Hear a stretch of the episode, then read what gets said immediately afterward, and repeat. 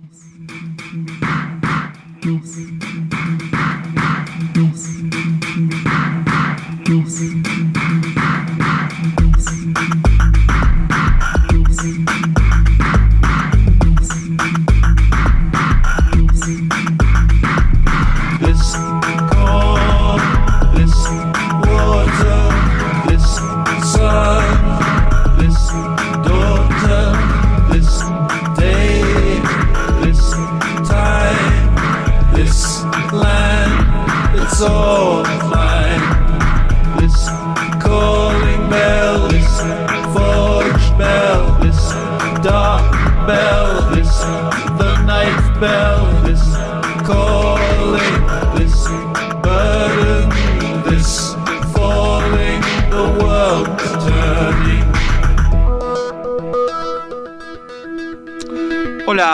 Bienvenidos una vez más al degustador itinerante. Eh, vamos a hablar, vamos a empezar hablando de sushi. Hace un par de semanas les había contado que eh, había probado, hice, hice, como una prueba en dos partes del sushi de Nagaré, Nagaré Sushi, de, bueno, el sushi man Raúl Rebufelo, eh, que está ahí en el, Wake Market. Wake Market, sí, pero pueden buscarlo, es más fácil. Nagaré Sushi eh, en Instagram. Eh, había probado algunas cosas eh, clásicas y algunas nuevas y volví a probar hace unos días otras cosas que probé, que probé y aprobé, digamos. croquetas de salmón y salsa teriyaki de la casa estaban muy buenas, muy sequitas la, muy sequita, perdón, la, la fritura. Un uramaki de salmon skin con mango y teriyaki panko eh, un clásico de salmón, queso y cibulet, tartar de salmón, estaba muy rico, queso verdeo y nigiri de salmón. Quise probar porque el nigiri de salmón es como la pieza más, más básica del sushi, ¿no? Eh, y realmente estaba muy bien, muy fresquito el salmón. El salmón, el salmón no falla y además ya mirándolo te das cuenta si es, si es buena merca, si está fresquito, si tiene esas venitas blancas de grasa, que es lo que le da el sabor. Oscar, ¿Nigiri de salmón jugás? Sí, dice que sí. Así que bien, bueno, ya saben, Nagare Sushi, búsquenlo en Instagram, probado y aprobado.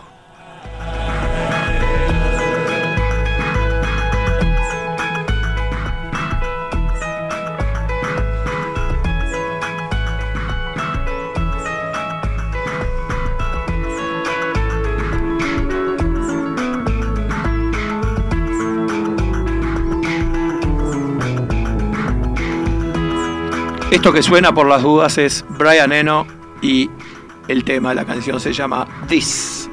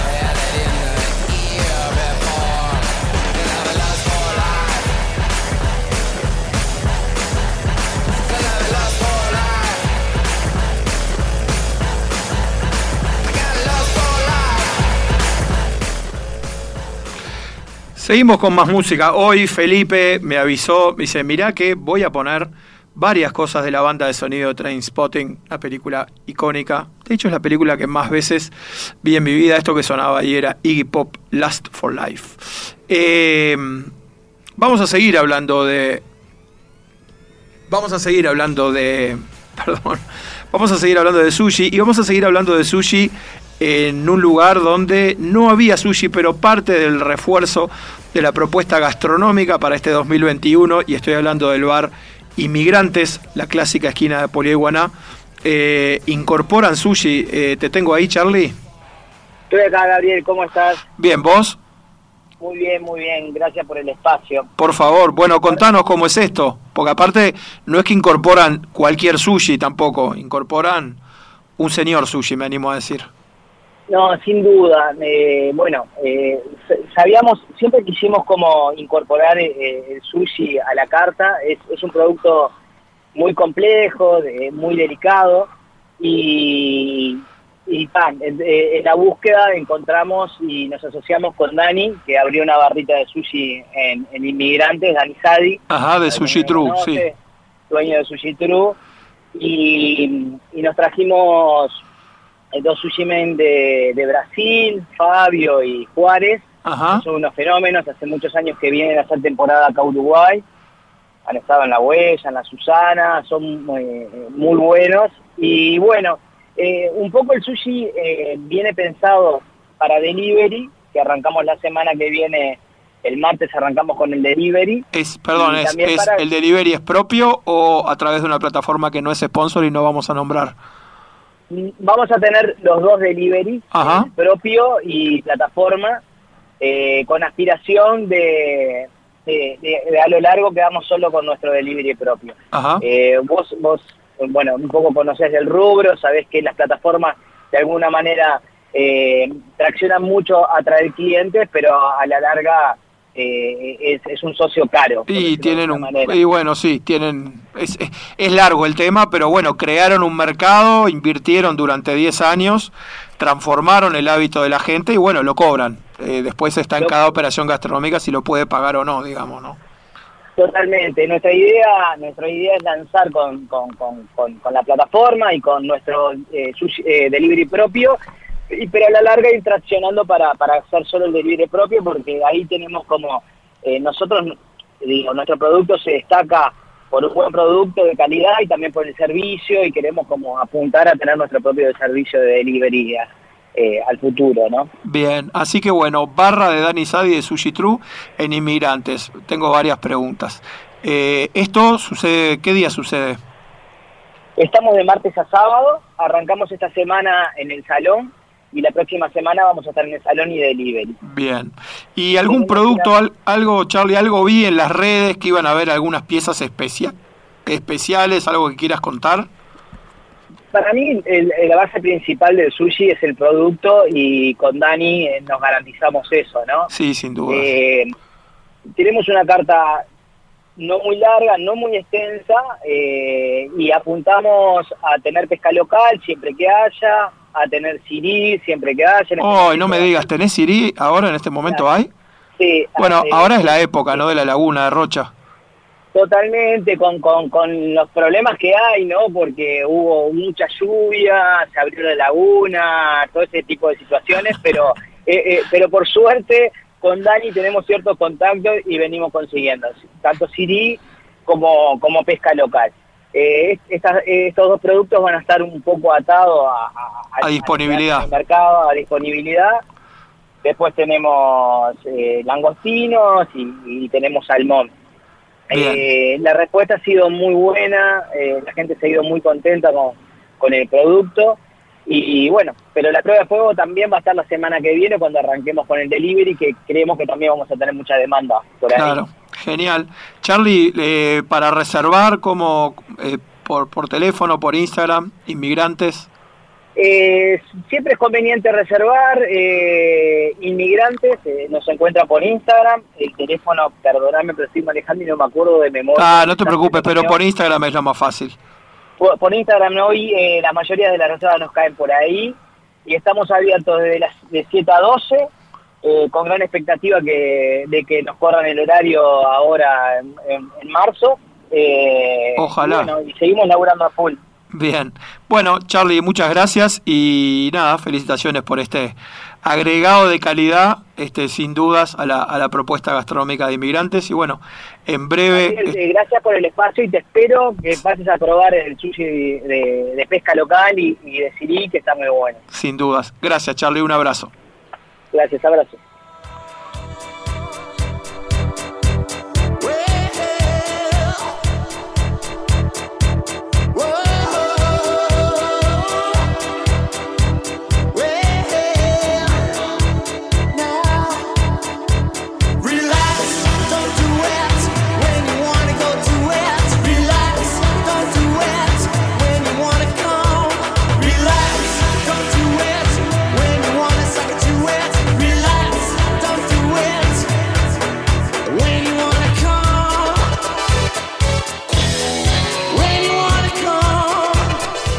Esto que suena es un clásico, ¿no? Frankie Goes to Hollywood, Relax.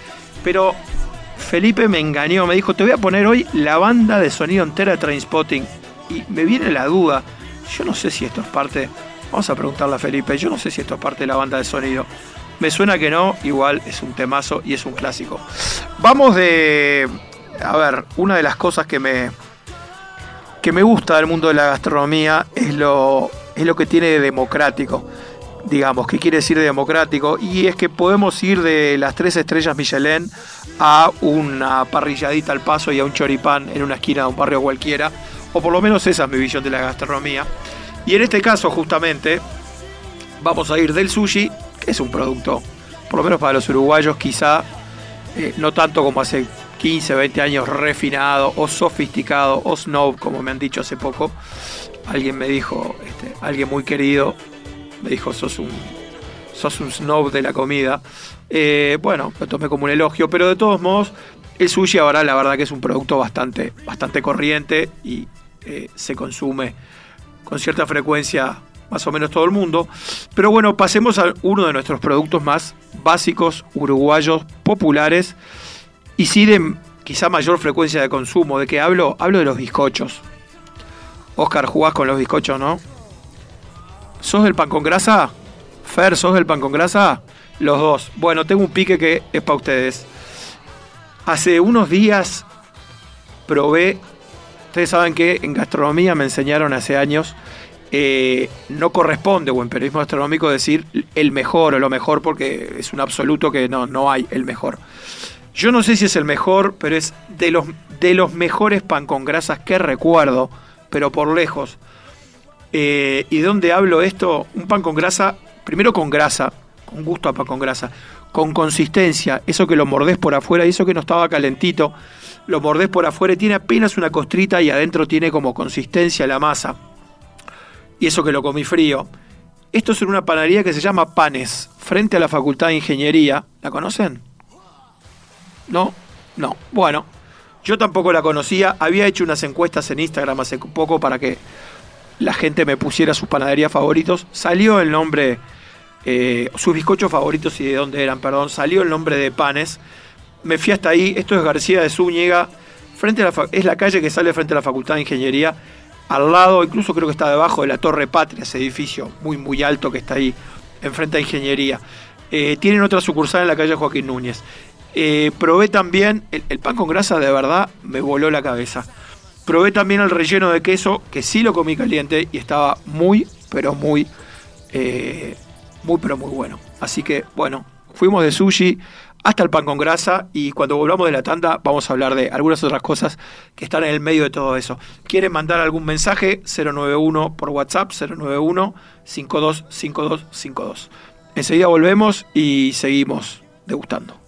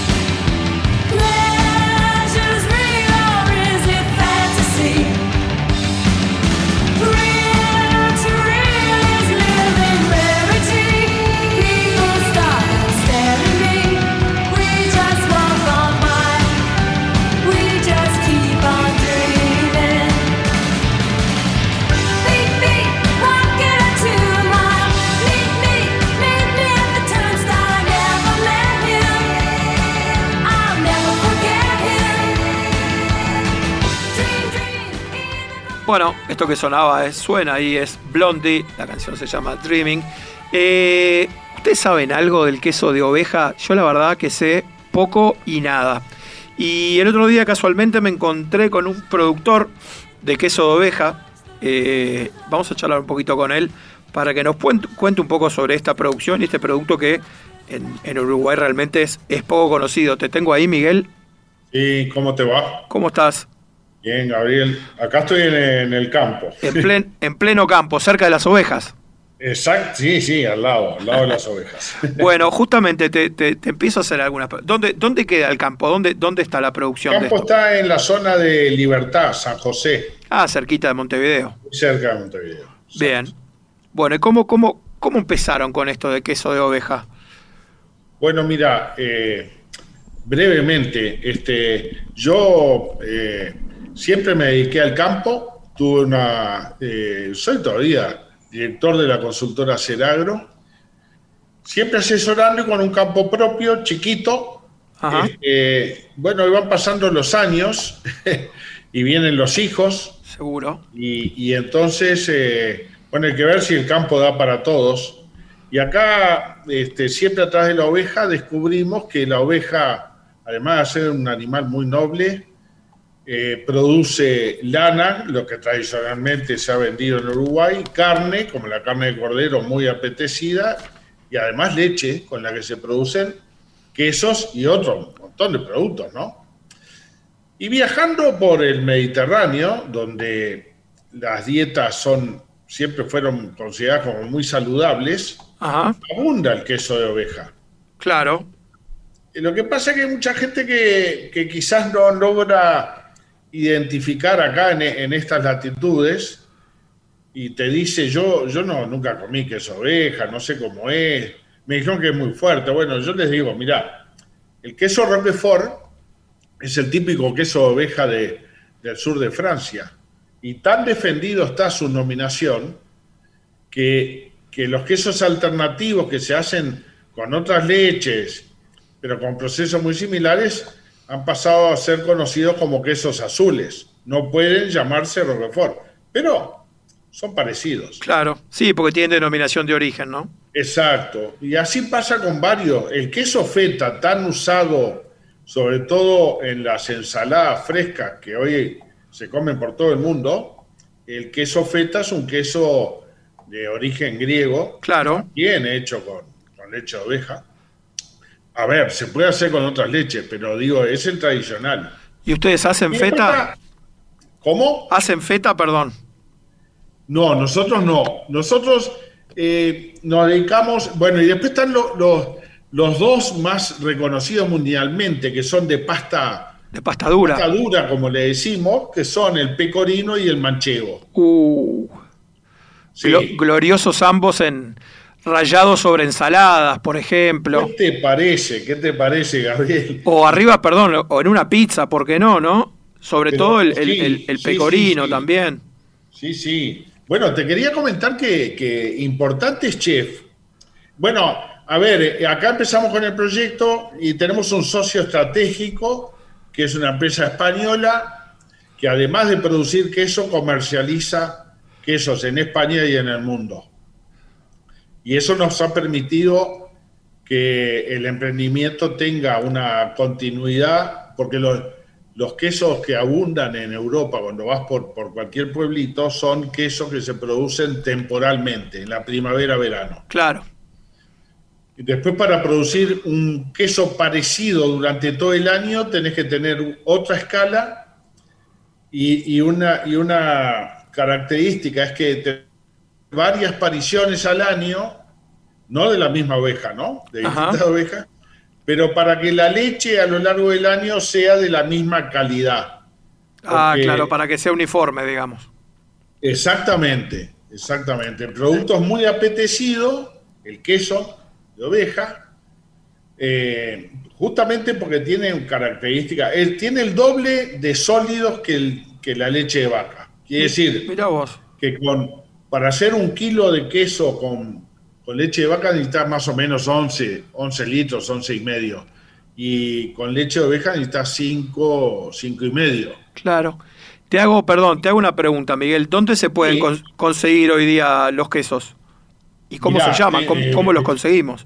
Sí, sí, está, están, bueno, están en las grandes superficies. Hicimos un acuerdo con el grupo, con el grupo Disco, que lo tienen disco de Voto y Jan, sobre todo en los discos de la costa, digamos, del Montevideo, y también en Maldonado.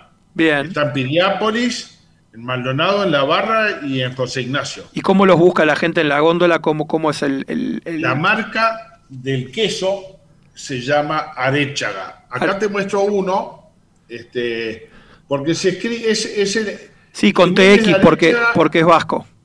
Exactamente, se sustituyó la CH por la TX, que es el, el origen, digamos, de, nuestra familia en el País Vasco. Genial. Miguel, muchas gracias por el, por el contacto hoy. Ya saben, a disfrutar de estos quesos especiales. Ahí contamos dónde, dónde los pueden conseguir. Arechaga. Prueben especialmente, yo les digo, el, el manchego y el pecorino son sobre una ensaladita, con unas nueces, unas hojas verdes, unos tomates, son una gloria. Se come con, frutas secas, con, con frutos secos con dulce, con en, un, en un lugar de, este, de, José Ignacio lo sirven en, en, unas tapas con una mermelada de, de quinotos espectacular. Uh, qué buena idea. Gracias Miguel por tu contacto y espero vernos pronto. A, a las órdenes, gustazo. Hasta luego.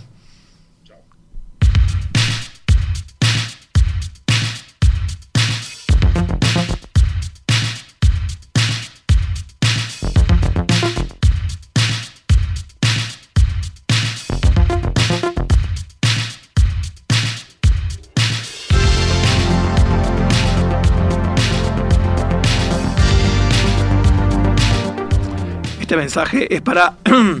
no es un mensaje de la audiencia, es un mensaje mío para Felipe Reyes. Felipe, eh, voy a decirlo en forma delicada, me embromaste. Esto es Queen Radio Gaga, esto no es de la banda de sonido Trainspotting. Blondie tampoco, me dejaste con las ganas, así que espero que la próxima vez suceda, porque hablando en serio, la banda de sonido Trainspotting es imponente. Eh, vamos a hablar otro producto en esta. A ver, en este revival que están teniendo productos clásicos y estas miradas nuevas a productos como el pan, la pizza, donde gente joven, inquieta, empieza a analizarlos, a desmenuzarlos y a darles nueva vida, eh, le ha llegado el turno a también a un producto como el vermut, este aperitivo tan clásico y que ahora, como decía, gracias a jóvenes inquietos está teniendo nueva vida. Y para saber más de eso y sobre el vermut flores, tenemos ahí para al aire a Juan Andrés Marichal. ¿Te tengo ahí, Juan Andrés? Hola, ¿qué tal? ¿Cómo andan? ¿Todo bien? ¿Cómo estás? Todo bien, todo bien, acá, en medio de la cosecha. En medio de la, sí, estás en plena vendimia, ¿no? Sí, así es. Bien. Bueno, contémosle un poco a la gente de qué se trata el, el Flores. Y un poco, perdón, un poco de tu historia, que con ese apellido obviamente sabemos que estás vinculado naciste, naciste dentro de la industria del vino. Bueno, sí, así es. Estoy, eh, bueno, soy Juan Andrés Marichal de la, familia Marichal de Canelones, que tenemos la, bodega del mismo apellido. Eh, y bueno, elaboramos vinos desde hace más de 80 años y bueno, hemos como recorrido el camino de, toda la historia de la vitivinicultura de Uruguay, al principio vender localmente, a partir de luego de la reconversión de los años 80, 90, empezar a empezar el proceso de, mejora de la calidad y actualmente estamos exportando a, unos cuantos países, eh, bueno, en Europa, Estados Unidos, y bueno, a poquito creciendo y está, el tema del vermú nace, si bien es elaborado aquí en, en la bodega nuestra, nace de de una sociedad que tengo con dos amigos que están por ahí conectados, creo que también, eh, Álvaro y Álvaro Aniano, que es... Eh, sí, que es un barman, barman muy conocido, creo que nos conocemos. ¿Está por ahí Álvaro? Estoy acá, estoy acá, ¿cómo andas Gabriel? ¿Cómo andas? ¿Todo bien? Bien, vos. Bien, bien, y bien. Bueno, eh, y Salvador Banchero, que también, eh, bueno, es la, tercera pata del proyecto este que arrancamos con Rosa Negra primero, que es una, una grapa miel, eh, y luego continuamos, el, lanzamos el, hace un año más o menos el Vermouth Flores. Bueno, podemos hablar de las dos cosas si querés. porque grapa miel, otro producto clásico, nacional, este y algo muy lindo de consumir en invierno, ¿no? Para sacarse el frío sobre todo. Eh, ¿Por dónde querés arrancar? Tal, cual, capaz que eh, cronológicamente... Rosa Negra más viejo. Rosa Negra es primero, y creo que la, la, yo, o sea, si bien arrancamos la, la, empresa los tres, eh, como que en la historia yo me sumé unos días después, así que capaz que le dejo la, palabra a Álvaro o a Salva, Dale. si quieren arrancar a contar la historia. Bueno, vamos a hacer así, vamos a ordenarnos. Álvaro y Salva, uno hable de Rosa Negra y después el otro habla del Bermud Flores. ¿Qué les parece? Bueno, bien, ¿cómo están? Eh, acá Salva, saludo a todos por ahí. Em, bueno, Rosanera empezó con Álvaro y yo nos conocemos desde hace muchos años, previo a, que coincidiéramos este, en, la radio juntos. Y bueno, él venía siempre a contarnos sus historias de bebidas espirituosas y surgió la, en la conversación sobre cómo todavía no, no había una bebida espirituosa que, que nos representara hacia afuera y que estuviese, tuviese los estándares, digamos, de calidad de bebidas espirituosas que suelen tener en, otros países. Y así surgió la idea de trabajar en una grapamiel. Eh, por supuesto que él tenía mucho más conocimiento del asunto, a mí me interesaba mucho el trabajo de construcción de marca, que era desde donde podía aportar, y ahí empezamos a, a investigar un poco, ahí se sumó prácticamente enseguida Juan, este, incorporando un montón de conocimiento técnico y comercial, y bueno, pero la idea base, digamos, era la de, la de encontrar un, producto que pudiese representarnos como la, bebida espirituosa nacional y que pudiera competir en, calidad frente a otros destilados de otras partes del mundo, ¿no? Y, o sea que el proceso, digamos, arrancó por ahí y hoy en día, ¿dónde, dónde está? O sea, ¿en, en qué etapa está Rosa Negra? Sé que está, está bastante impuesta, digamos. Sí, está bastante consolidada, a pesar de que fue un desafío porque prácticamente implicó como, como abrir un segmento nuevo, este, eh, más allá de que fuese un producto que ya existía, la grapa miel, el hábito de consumo en general estaba asociado a otro rango de precios y a distintas calidades. Entonces, bueno, eso fue un desafío, pero sí se fue consolidando rápidamente. Al principio hubo bueno, eso me parece que pasa en casi todos los países del mundo. Una a veces piensa que eso es algo que solo nos pasa a los uruguayos, pero en todas partes del mundo ocurre que necesitamos como cierta validación a veces eh, externa, ¿no? Sí, sí, sí, es típico. Nadie es profeta en su tierra, sí.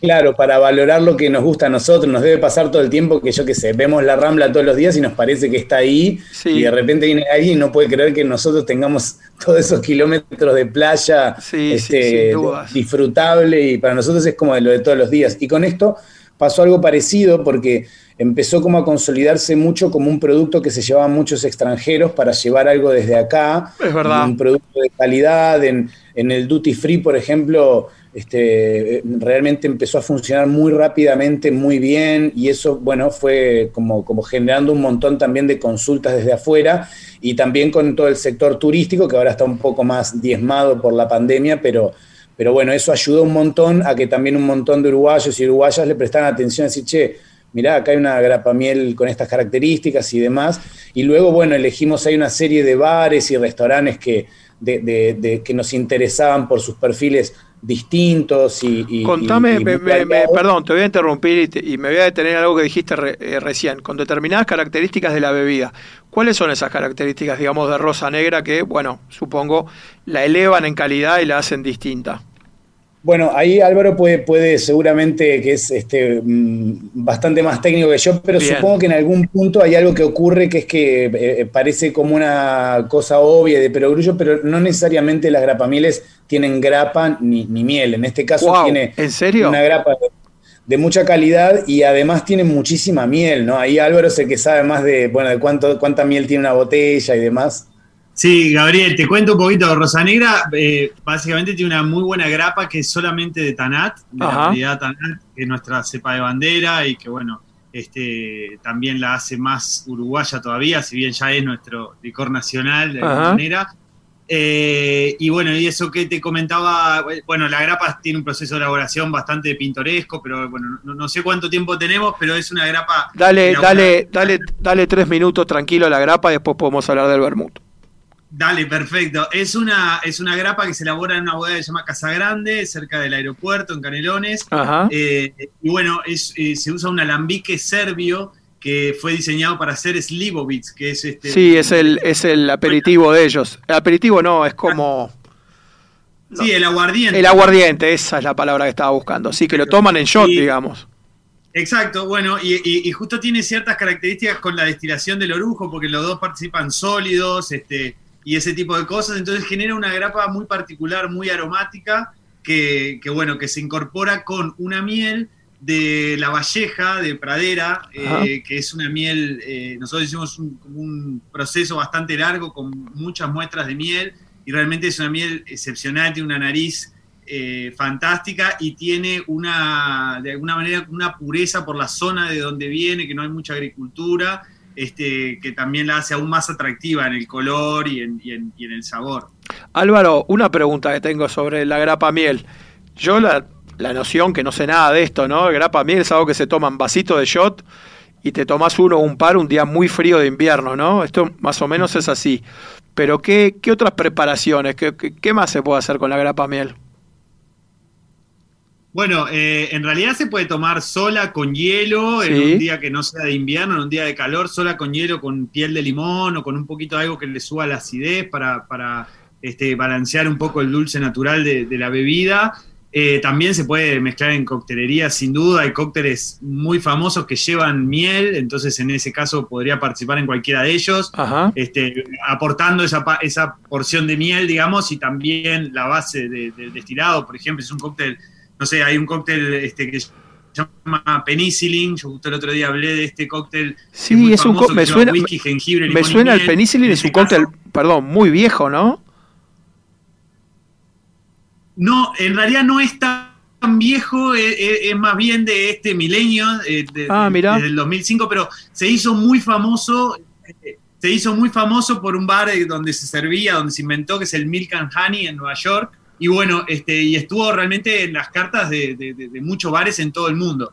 Y ese cóctel perfectamente se podría suplantar el whisky y la miel por la grapa miel. En ese caso quedaría en un cóctel con base de grapa eh, y miel natural. O sea que eh, tiene, tiene mucha. Nosotros tenemos un cóctel que se llama Rosa Rosa, que es grapa miel con jugo de pomelo rosado y romero, una rama de romero. Eh, también es muy fácil de servir. Ah, ahí, ya, ahí, ya, ahí ya compré. Con pomelo compré, con romero compré. Ya, me, ya con eso ya, ya, me convenciste.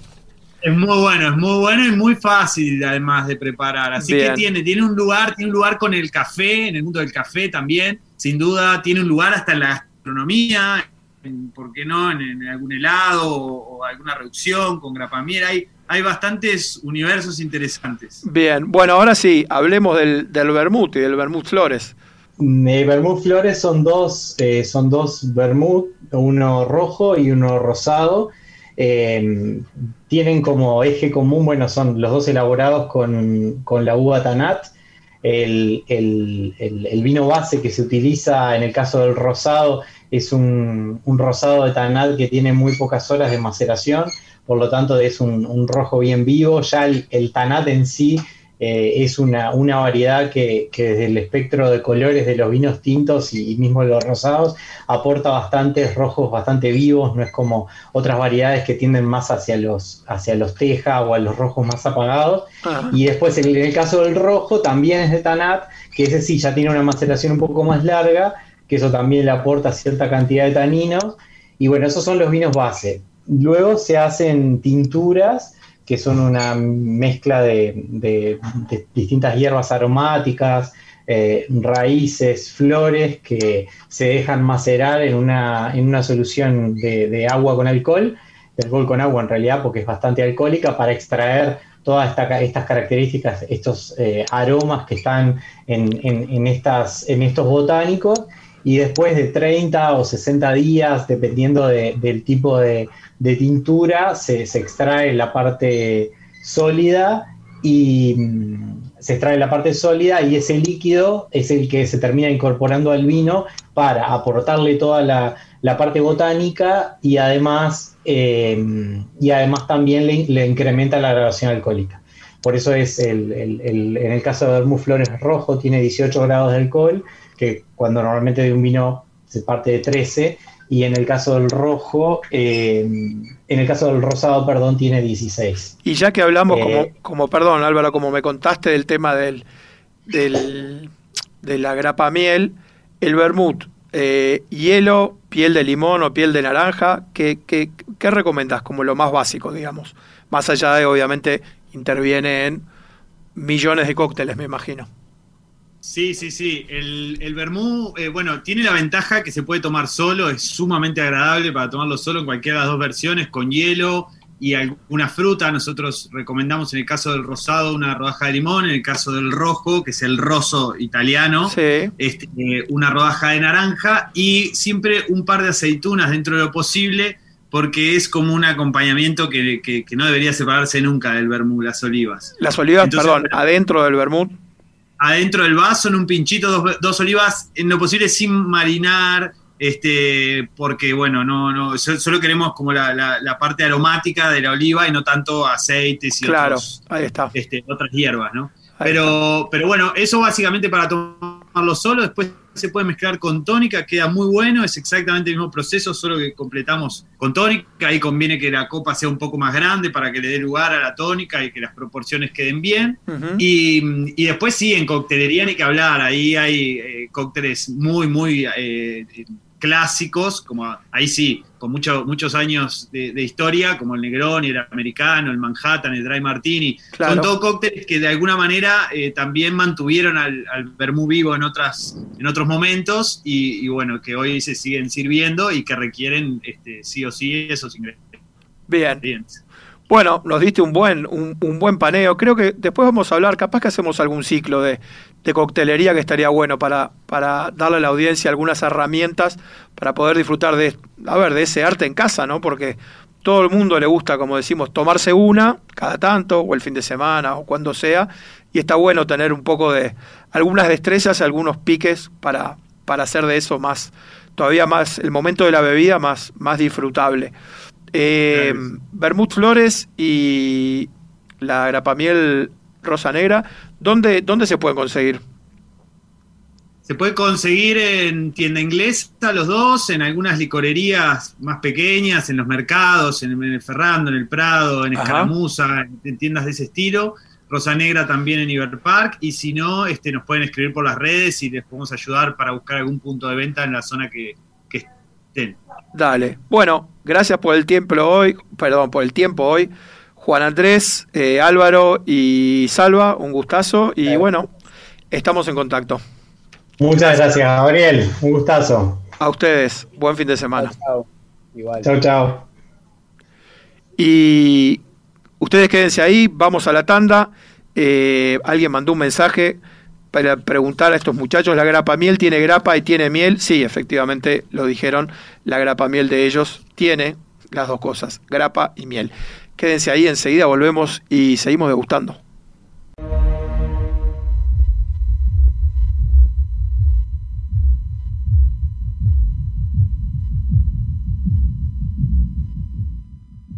Bueno, estoy en la calle Acevedo Díaz, a una altura bastante improbable de Acevedo Díaz para encontrar una propuesta gastronómica interesante, ¿no? Te viniste a una altura improbable, capaz que unas cuadras más abajo, Acá estamos ya más tirando a Rivera y no es una zona donde que se caracterice por, Pero no, ser una zona gastronómica. Nos ganó, nos ganó el garage. Bueno, nos ganó el portón. Te ganó el portón, mirá qué interesante. bueno, a, mi socio. De eso que vamos. Que fue el que lo descubrió. De eso vamos a hablar. Con el que estoy hablando es con Mauricio, no sé tu apellido. Olivieri. Olivieri. Y es uno de los tres socios y responsable, dicho separado, y responsable de esto que se llama República Roticería, donde caí hoy, lo había visto en las redes hace un tiempo, lo tenía en los pendientes.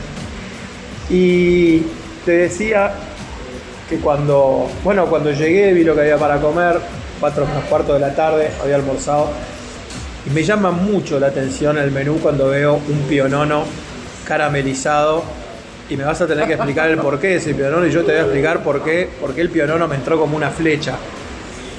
¿Por, qué, de, dónde, ¿De dónde sacaste? Sos muy chico vos para, para, para haber comido eso. No, no, crees que soy muy. Qué, bueno que pienses que soy muy chico, pero no, no, no. Tengo 34 yo. Bueno, yo te llevo exactamente 20. Y te voy a contar que en mi casa de chico, ese pionono salía de Leondor. Y casi todos los domingos o sábados mi viejo iba a comprar porque le encantaba. Y había dos versiones. Si, si no estoy patinando, había una versión con atún también. Sí. Que si vos decís pionono con atún y por arriba azúcar caramelizado, decís, no, pero eso no puede funcionar. Pero funciona. Y funciona. Pero funciona, claro que funciona. Y, y agarraste un producto y lo revitalizaste. Y, y para explicarle a la audiencia, pedí el pionono, me senté, lo probé y una vez que, como siempre digo, probado y aprobado, dije, ok, hablemos con el responsable. ¿Cómo, cómo rescataste eso? Y bueno, es que en realidad la idea de República Roticería surge de la intención de reivindicar clásicos rioplatenses eh, a través de nada, lo que todos supimos comer, de lo que todos supimos comer en, en nuestras casas de chicos, pero que al pasar de los años medio que un poco se ha desvirtuado eh, la elaboración de esos productos, ¿no? O quizás tampoco eso, sino que esos lugares que sí lo hacían, eh, Muchos desaparecieron. dejaron, dejaron desaparecer. Exacto, desaparecieron. La Esmeralda Azul, por ejemplo, ¿no? Y, ahora hay en construcción un edificio gigante.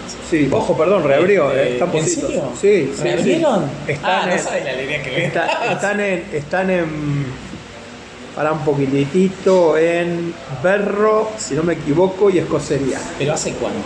En noviembre. noviembre, diciembre. Sí, sí, sí. Me alegra. Pero bueno. ese es un problema, yo creo que tiene Montevideo, no así Buenos Aires.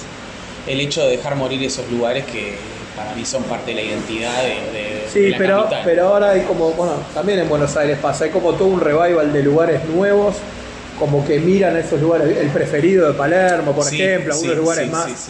Las panaderías, Salvaje Bakery, que tienen, no sé, esto me hizo acordar. Pero al mismo tiempo continúan vigentes otros. Sí, claro. Este, que, acá eh, en realidad no, son tan apreciados quizás. ¿Y tu historia, eh, Mauricio? Bueno, sos cocinero. Soy cocinero, yo fui seis años el jefe de cocina eh, de Jacinto. Ajá.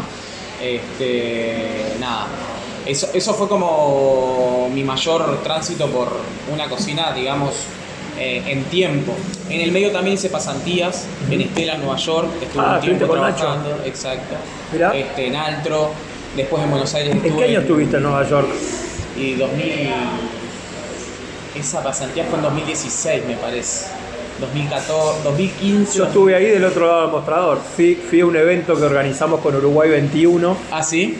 en el 2016 este, llevamos, llevamos a compradores de productos uruguayos. Sí. Este, un evento que, bueno, yo hablando con Nacho, también coordinando el menú con, productos uruguayos, había quesos locales y aceite de oliva y otra cosa más, así que estaba divino lugar, Estela. Divino lugar. Hermoso. y la cocina de Nacho. Increíble. Es muy elegante. Muy fresca y elegante para mí. Sí, no es pretencioso, además. no es pretencioso. Cero. Bueno, entonces volviste y volviste a Jacinto. Volví a Jacinto y después también estuve, que estas dos me marcaron también un montón, que fueron en Proper, en Buenos Aires, y en Grand Avant. Proper cerró, este, ¿viste? Proper cerró. Sigo. En Proper estuve, estuve el año pasado, en febrero. No me mató. ¿No te mató? no me mató. No me disgustó, pero no no me mató. No me mató. De hecho, no me acuerdo que comí. A mi esposa sí le gustó mucho. Eh, ella es cocinera, no te voy a pasar el chivo ahora porque no tiene gracia. Este, aparte la audiencia ya sabe. Pero a ella sí le gustó, no, no me mató, pero bueno, el Gran Davant tengo, lo tengo en, los grandes pendientes. Sé que es un lugar que está muy bueno. Eh, nada, pero esos dos fueron a mí propio lo personal me fascina, pero también tengo una cosa emocional, capaz que no sea el mejor para criticar ese lugar, pero la verdad que eh, para mí fue una experiencia muy enriquecedora eh, en cuanto a cómo trabajan ellos los productos y, la creatividad también. Me parecieron eh, Aspi y Leo como súper talentosos y muy, muy creativos, desde lo simple también, ¿no? Bueno, volviste y qué, y bueno, volví, seguí en Jacinto y después nada, eh, estuve un tiempo eh, asociado por la parte gastronómica en culto. Eh, pero bueno, eso no funcionó y en pandemia hubo que, que rearmarse. O sea, siendo, usando el cliché que todos venimos usando de, bueno, hubo que reinventarse. Justo Flo también, Flo, mi socia, Flo Tassino, este, fue jefa de pastelería años en Jacinto, trabajamos juntos muchos años, y yo a Fede lo conozco en culto, que él era el encargado de, los locales y puntualmente del de, Ciudad Vieja, es un barista muy bueno. Entre ellos no se conocían, ahí es donde hago como el, este, el, ahí llegan a, a ese garaje. Y bueno, se pensó un poco en, en qué teníamos ganas para nosotros antes de qué ofrecer. Eh, o, ¿Qué es lo que tenías ganas de comer o qué te gustaba salir a comer? de hacer y qué teníamos ganas nosotros de disfrutar, porque en definitiva íbamos a estar todo el día. Es, es un lugar atendido por sus propios dueños y la verdad que el modelo de negocio está hecho para eso. Digo, tiene margen y la idea es crecer, pero nos necesita. En, principio el lugar nos necesita. O sea que más vale disfrutarlo. Exactamente. y bueno, entonces, y ahí es donde surge también el ser consecuente con la situación, ¿no? Eh, estamos en pandemia es una locura ya proponerse abrir algo. Eh, ¿Qué podemos hacer que sea funcional a la situación que hoy estamos padeciendo? Y el modelo de roticería me parece que encajaba muy bien. Este, y nada, la verdad que el proyecto surgió como ser eso, una roticería de barrio, eh, bastante más chica roticería que, terminó siendo. Todos estos platos están hechos para viajar. Para viajar, Tenés un buen espacio para sentarse. Sí, sí. Bueno, esto deviene de el, haber hallado este, este tesorito en, este, en este lugar, que también eh, teníamos ganas de que, de que fuera en un garage. Eh, pero estaba muy difícil encontrar un local por la zona este, conveniente eh, en cuanto a alquiler, por ejemplo, ¿no? Estaban muy arriba todos. Y apareció este, que no estaba mal, hubo que hacerle todo de cero, de cero, todo. Este, eran paredes nada más. Eh, la pared gris era roja, eh, era verde manzana y la franja amarilla era roja. y nada, la idea fue esa. El concepto, era desarrollar un concepto eh, replatense de cosas que a todos nos encantaba comer y que evocan no solo como el sabor ese que es más emotivo, eh, esto que Fue lo que me pasó con el, Y bueno, y hay una búsqueda en eso, eh, esa es la realidad, hay una búsqueda en eso, pero metiéndole una vuelta, no solo para que sea más interesante, sino más divertido también. Yo creo que en cierta forma. Bueno, y viene la Alioli que no existía Exacto. en esa época. Y tiene Merquén arriba, este, que tal. Se encontró un pionono con un chile ahumado chileno. Sí, yo, eh, en Uruguay. En mis apuntes puse versión siglo XXI. Entonces, nada. Decime una este, cosa, ¿y el menú con qué frecuencia cambia, Mauricio? Y mira, nosotros llevamos abiertos un mes y una semana. Entonces, eh, lo que ha pasado no ha cambiado tanto, si ha aumentado la propuesta, ¿no? Arrancó un poco más justa y a medida que ha ah, vas agregando vamos agregando, también en la medida que podemos. Tuvimos eh, muchas dificultades al arranque con la extracción, entonces tuvimos que diseñar un menú que es una sanguchera de hogar, literal, así, y un soplete. Por eso el menú que tenemos. No estamos pudiendo fritar. O sea, se pensó un menú que no haga olor y que salga de una sanguchera de 60 dólares. Y bueno, o sea que el, presupuesto de despacho de este, de, este, de este boliche ronda los 80 dólares. Y decime horarios y días de apertura. Estamos de lunes a sábados de 11 mm, a 20. Lunes a sábados de 11 a 20. Lunes a sábados de 11 a 20. ¿Y entregan ustedes? ¿Hay que venir a buscar? es es pick up, digamos. Ah, o sea, venís y te llevas. Sí. No tenemos delivery, no ha sido necesario. Y de hecho, eso que te decía, ¿no? Arrancó como un proyecto más de roticería barrial. Esto nos permitió ampliar un poco las posibilidades y al final eh, el 90% del cliente lo habita el local, no viene. Está pasando que hay mucha gente que viene a buscar, más que nada los sábados pasa eh, pero nada, es un lugar que quedó, la verdad, nosotros en lo personal nos encanta y que quedó muy cómodo y lindo de, habitar. Este, nada, Bueno, Mauricio, te felicito, vos y a tus socios, yo te digo, me compraron con lo emotivo de ese pionono y volveré a probar otras cosas acá. El olímpico tenés que venir a probar. El olímpico, que también me llamó la atención. Eh, pero está, está. Voy a volver, muchas gracias. A vos.